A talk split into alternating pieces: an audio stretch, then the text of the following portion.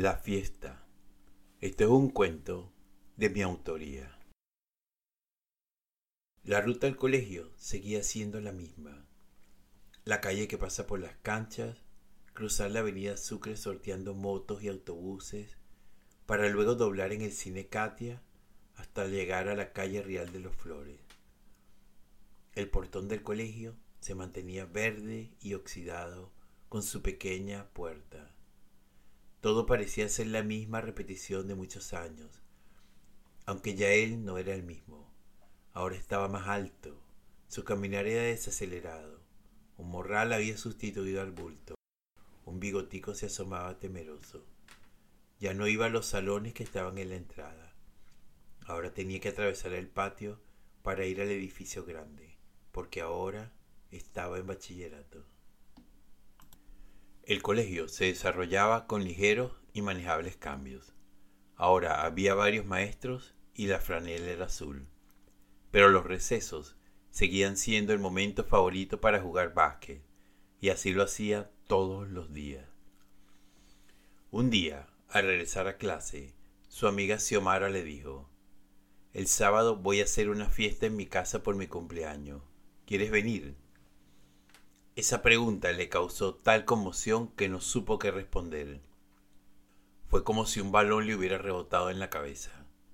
Él sabía que la respuesta debía ser afirmativa y así respondió, afirmativamente. De inmediato le fue a preguntar a su amigo Danilo, ¿tú vas al cumpleaños de Xiomara? Y le dijo, claro, todos vamos.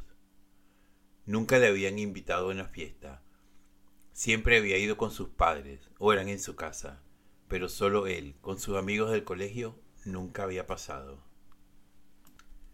El día llegó y estaba muy emocionado. Las fiestas en su casa solían ser muy divertidas. Mucha gente bailaba, bebía y comía. Tíos, primos, muchos compadres, vecinos, siempre gente conocida. Pero ahora había algo que esta experiencia la hacía emocionante y a la vez intimidante. Por supuesto que llegaron juntos, los mismos que terminaban los recreos sudados y hediondos de tanto jugar básquet, ahora estaban peinaditos y oliendo a colonia. Entrar a esa casa fue pasar a otra dimensión.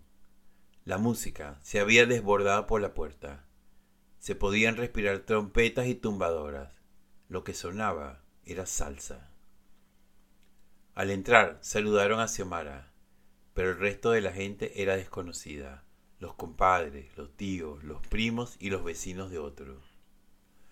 Al ritmo de Guaguancó, se abrió paso al corazón del 23 de enero.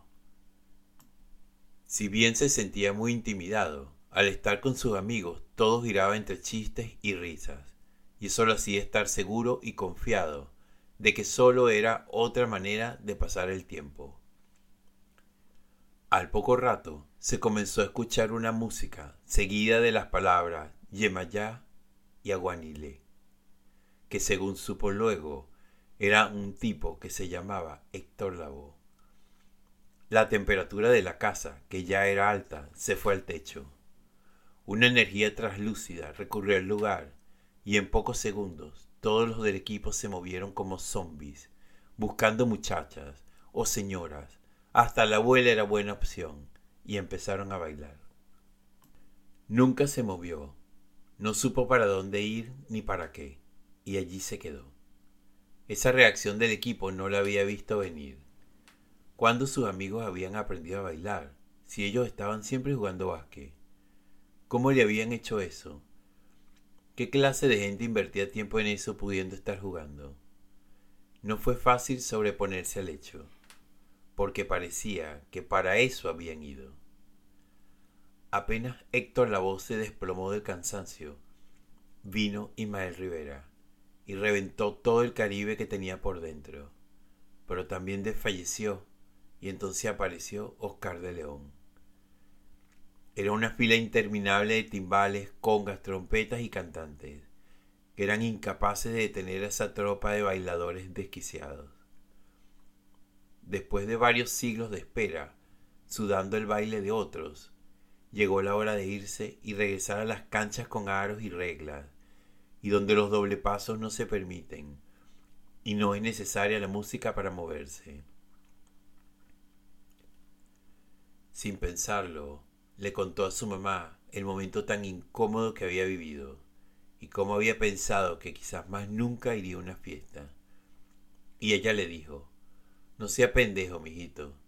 El sábado es el cumpleaños de tu tía Violeta y ahí te voy a enseñar a bailar.